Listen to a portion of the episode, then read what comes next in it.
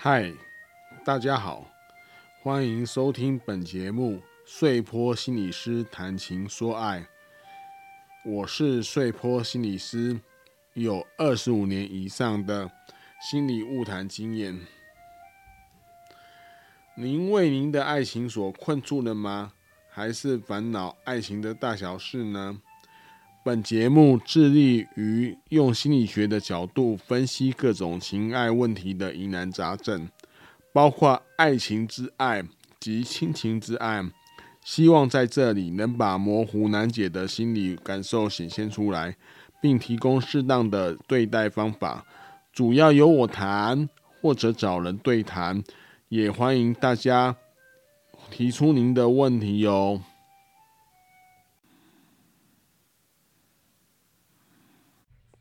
现在大概是二月中旬了，元宵节已经过了，在上周过了，不知道大家过年过得如何呢？所以波心理师啊，在过年的期间也没闲着，都是天天复健走路，让自己的身体好一点。不知道大家是不是过年呢，都做类似的事情呢？年复一年呢？我们今天还是要来回答一些听友的恋爱的问题，从恋爱的问题中。可以了解一些心理学的理论呢，跟心理学怎么看这个事情。那我们先来回答第一封信，他的标题是说，他因为没钱，这个他是男性的他，应该算是男生啊，想和我分手。这应该是一个女生写的，他叫杨儿。杨儿他说：“哈，我的男朋友最近发生了一些事情，使我们的感情路越来越难走。”最近他必须要一个人扛贷款，所以他说他没钱，这可能是很多人会遇到的。他也想到了以后，想到他二十年内要怎么娶老婆、养小孩，他希望他能给未来的小孩和老婆有个幸福家庭。他对我说，他一个人就不会连累其他人。也会很少跟我见面，跟我讲话。他不想连累我，所以想跟我分手。但是我不想。最近他心情很糟，他打电话的次数变得很少，回简讯的几率也很少。我好难过，我该怎么办？我该怎么办才能帮他呢？我想要让他变回那个温柔又疼爱我的男友。我该怎么办呢？点点点，这个是杨儿哦，他写来的一封 email 是这样写的。我不知道各位听友听到之后，先感觉到是什么状况。碎坡心理师在读这封 email 的时候，第一个就会觉得说，她的男朋友应该是一个深谋远虑的人啊，因为很多人结婚的时候不太会去想。以后发生的事情就是婚的婚结婚先结再说，船到桥头自然直是这种心态。但是这个男朋友吼，他深谋远虑，就是想到二十年后、二十年内啊的生活是怎么样了，所以他想的很多啦，所以他并没有一般结婚的那个冲动。那第二个，我感觉到是因为这个眼睛吼是。他女朋友杨儿哦，他看到的男朋友的状况，他也没有提的提出他的解决方法，他只是说男朋友有这样的情况，那他想要男朋友该回来，那该怎么办呢？那他身为女朋友的位置，针对男朋友显示的问题，他好像是一个有距离的人啊，就是没办法提供解决的方法。这个，这是我第二个感觉到的。所以呢，我们要分析这一封信呢，可以这样来分析的。我们都用自己认为好的方式来对待别人哦。就是说，她男朋友以为他没有钱哦，他女朋友就不喜欢他了。到底是不是这样呢？这是他的想象，这是一般男生的想象。因为男生哦，在传统上被鼓励要能够竞争，要能够有力量，要能够赚钱，才是一个真男人啊。他用一些传统的方式来看自己，所以我们第一个第一句话回答他，就是说，我们都用自己认为好的方式来对待别人，却不知道别人是否也觉得好。这边我就要问这个杨儿哦，你觉得呢？你的观点是什么呢？你只是想要赶快回来原来的男朋友，但是他的忧虑、他的焦虑，你你的位置是什么呢？你你呃，你可以对他说一些话啦。你的男友以为没钱就自己要担呐、分手不连累你，是个男性尽责的表现，这是很多男生都会的。男生要一肩扛起养家哦。然后让女生哦在大后方享清福啊，或者想当后盾呐，不要在外面抛头露面。这个比较传统的讲法是这样子。这边有传统的遗毒啦，应该传统的观点呐，不要说遗毒啊，就是传统的观点。殊不知哈，这样的价值观只考虑到他自己，而没有在乎你的感觉。但从另一方面来说，却也表达他对两人感情间的担心，这是他的视角，他的忧虑啊，认为哦，现实终究会穿透情感的厚度而毁坏幸福。也就是说，面包比爱情更重要。那这边我就要问一句话：不晓得杨儿你们的感情现在到什么程度？是否已论及婚嫁？你对他的信任又有多少？能跟他共苦吗？这个是很关键的问题啊，因为男生会这样表达哦，其实是有一部分是希望他的伴能够体察他的辛苦，然后跟他一同共苦啦。那杨儿你可以吗？这个是我要问的，就是不见得以后会苦啦，只是说，只是说你可以跟他共患难共苦吗？若杨儿，你已经抱定你我一体苦乐与共的情怀的话，那你应该告诉他你的决定啊，你的观点呐、不要因为他的落魄而放弃他，会一直等着他。这时候男性会受到很大的鼓舞，很大的激励啊，因为他知道哦，你不嫌弃他，但是他会表示那样，就是他有点疑虑啊，不知道你可不可以同甘共苦，会不会嫌弃他说。没赚钱呐、啊，或钱赚的很少，引发两人后之后的纷争呐、啊。那你就告诉他说，不会因为他的落魄而放弃他，会一直等着他。幸福不在于财富，而在两人的相互在乎等等等这种话啦。这样的话，男性就会受到激励，然后再看看你的男朋友是怎么样的反应啊。用坚持、等待、支持的态度，相信一段时间后必有改变。这是我对杨儿的建议，是这样子啊。那当然，回到她的心中，就是杨儿自己要评估哦，她的男朋友在她的心目中哦，到底是什么样的地位，是可以同甘共苦的吗？如果可以同甘共苦一辈子，如果你们的感情坚持到这种程度，那不妨你就告诉他你的态度，他也会心比较安呐、这是我穗波心理师的建议啊，这是我们第一封信，好，那我们现在来进行第二封信的回答。我们我们来看一下哦，好，这个的笔名叫做女孩啊，女孩她说怎么办呢？我明明有男朋友了，可是还会常常想跟别的男生聊天在一起的，这样我是不是花心还是花痴啊？问号，可是我就是无法控制自己有男朋友了，还故意说自己没有，然后又常常去找别的男生，难道这是自己满足感吗？还是我男朋友没给我安全感才会那样？问号，这就不晓得哈，听众听了这封信有没有什么感觉？我穗波心理师哈，听了这封信啊。我第一个感觉就是说，这个女孩哦，对自己可能有一些不了解或者误解，所以她会常常用她的行为来判断我是不是这样，我是不是那样。她心里可能还不是那么确定啊，所以这边就要问说，她的男朋友到底是什么样的男朋友？两人的感情坚实度怎么样？就跟上一封信一样，我要问的问题。这样才可以做个案的分析啊。不过这边我们可以大体的分析是这样：因为我们就他所来的信哦，做一个大体的分析。我们这样回答啦，就是很多人有男女朋友之后，仍然会被其他人所吸引，这是正常的。这如果大家有听过我的 podcast 之前的很多集哦，都会讲到这个观观念，就是爱情的不可预测性，或者爱情的它会突然来啊，这是正常的现象，没有道德的批判哦，不要用道德的批判来这边，所以。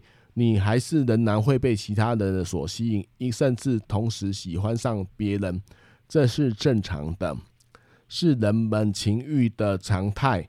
但是这种正常的现象，有我记得哦，我曾经跟一个导演哦，就是聊过天呢，他是觉得他终身不要有男女朋友，因为他认知到这种情欲的常态，他觉得都会变。所以他就干脆不要有男女朋友，以免以免给对方幻想啦。但是我认为哦，这本来就是一个常态啊，本来就是一个正常的，双方可以认知啊。但因为教育、道德的养成及现实的考量，我们的社会不太容许脚踏多条船的男女关系，会说这个男生是渣男啊，或渣女啊这样的一个状况。如果你脚踏多多条船船的话，所以呢，也因此，一个人在成长的不知不觉中，多会压抑自己的情欲啊，就告诉自己说：“我男朋友了，不能勾搭其他男生；我有女朋友了，不能看其他的女生。”暗暗告诉自己，有男女朋友后，不许自己会喜，不许不许自己会喜欢上别人。或许在你的状况中，情欲丰富，但这个情欲丰富啊。为什么会这样？这当然跟你个人的成长经验还有你个性有关呢。如果你想知道的话，可以去寻求心理咨商的协助。那你自己情欲丰富，压抑较少，在这种但在这种状况下就会遇到困扰，包括你对自己的怀疑啊，男友的吃醋啦，社会眼光，比如说会说你水性杨花啦等等。这时候，你如果很清楚这是正常的，你就要去去承受我们在这个社会呢，还有一些不完满的部分或者现况的部分，你会承受到的压力，看你是不是能够承受啊。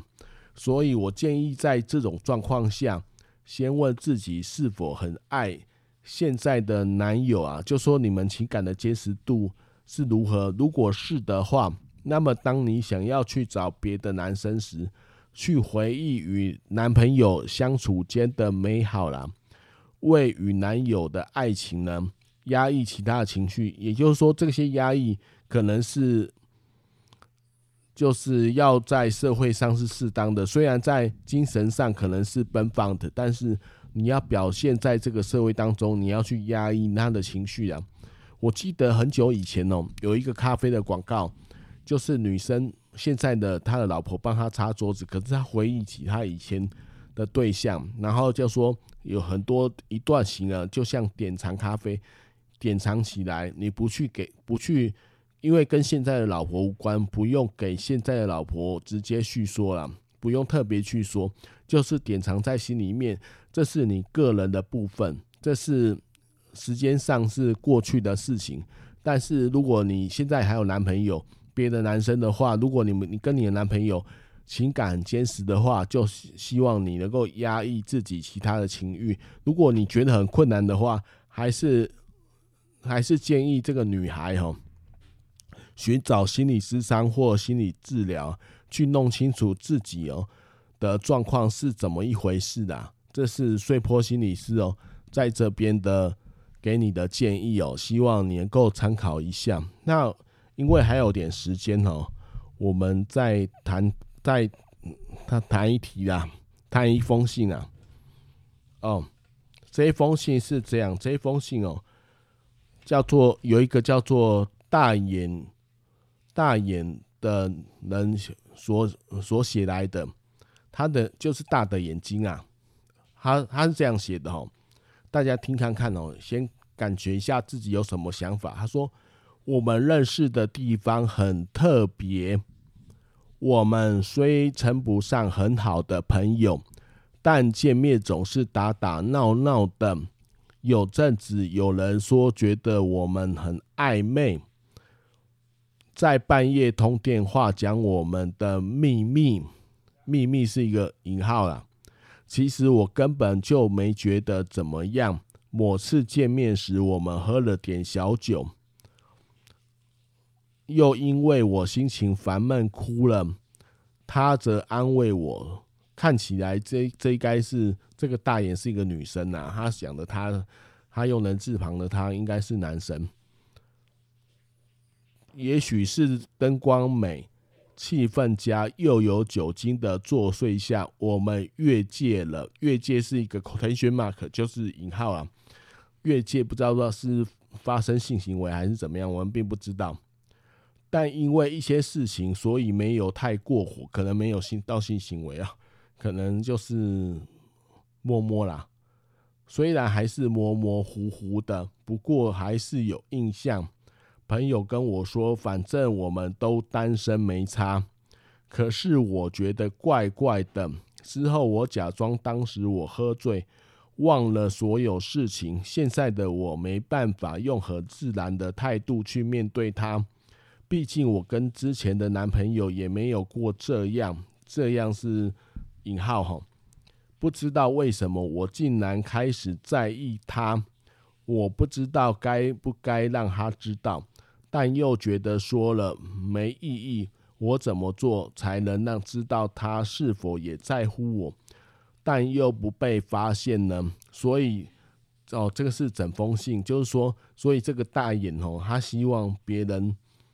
就希望他那个男生哦，可以在乎他啦，可以知道他在乎他，然后也在乎他，然后我不知道他讲什么，应该就是要让男生也在乎他这个大眼呐，但又不被发现，就想他想维持一个秘密的状况。好，那我不知道各位听友听了这一封信有什么感觉啦？我的感觉哦，就是。他对这个男男生哦不是很确定，他的越界哦，他的描述都说灯光美、气氛佳，又有酒精的作作祟下，所以他们越界了。所以他这边把他的这些行为呢归咎于环境的因子啦，而不是内心的交汇啦。这是我看到的一个点呐。然后还有呢，就是说这个。我们有时候有这样的状况，都是哥们啊。就是我是男生的话，会有一个哥们的女生，其实第一眼并不并不喜欢他，但是后来越看越喜欢，这也是有的。就像我们在上次的某次 podcast 有说，恋爱的进行可能有两种，就是一见钟情，还有再就是不知不觉的越看越喜欢了啊。他是有身体的反应啦，这跟我们脑袋想的不太一样。比如说，我们脑袋就觉得，哎，他又丑啊，他又不符合我内心的条件，那我为什么会身体的反应呢？其实身体是比较诚实的啊。心理学的研究有说过，吼，其那个非语言的沟通，哦，是占了百分之八十，如果然后语言的沟通占了百分之二十啦，也就是在非语言的沟通下，大家比较倾向。非语言的沟通，包括身体的动作啊、语气啊。比如说，我们讲一句话好了，比如说我们讲“我爱你”，或者我们这样讲“我好爱你哦”。像这种第二句话有气无力的，就不太确定对方真的不是真的是不是我爱你啊，所以我们就会起怀疑啊。这是在那个沟通当当中我常常会见到的现象，所以我们。这封信哦，穗波心理师大概会这样来回答，给这个大眼哦一个这样的回答，请仔细听哦。从大眼你的描述的过程中，很像是爱情隐然进行的征兆，比如像是一起分享内在的秘密，互相的心情照顾，甚至一些亲密的肢体接触，挂号。虽然在特殊的情况下，虽然你归因于环境啊，只是你们没有去定义或厘清两人的关系，也就是说，你并没有把两人关系做一个总结啊。因为在这这个细节上哦，真的很像情人在做的事情，但是整整体的关系可能还不到一个定义跟总结的关系。抱歉哦，声音有点变了。或许这就是问题啊。当两人在一起，自然得发生一些感情的事情呢，而有感觉的时候呢，却犹豫在是否要勇于追求，这就是一个问题。看起来你的担心是觉得说说了没有意义，是否也在乎我？但要知道哦，对方可也可能是这种心情啊。爱情有时需要投石问路，看看对方的反应，放淡过去与前男友的经验，接纳与相信现在与他的相处的感觉，适当的向他表达嘛，就是适当的投石问路，然后再看看这个男生的反应到底是不是他所想象的。因为哈，穗波心理是在这边哦，要讲一个状况，很多人谈恋爱哦。然后失败了或分手了，就会把下一个对象当成是一个前面的这个对象的一个缩影啊，或者担心啊。比如说，一个女孩被一个男生骗了，她就担心哦，下一个对象会不会骗她，所以很自然的会把过去的经验套在现在这个人身上。但是现在这个人其实是一个独立的个体，听清楚哦。他是一个独立的个体，独立于你之前的经验，所以我建议你在遇到新的男生的时候，不要用前男友或前面的爱情的经验来影响你现在的判断啊！你要用心去体会哦，现在眼前这个人对你的一些作为啊、说话啦，这样才比较准啊。因为哈，我的声音好像有点变声了，所以我们今天哦，大概也回答了三封信，我们今天就回答到这边哦。那拜拜哈，我们下次的时间再见，拜拜。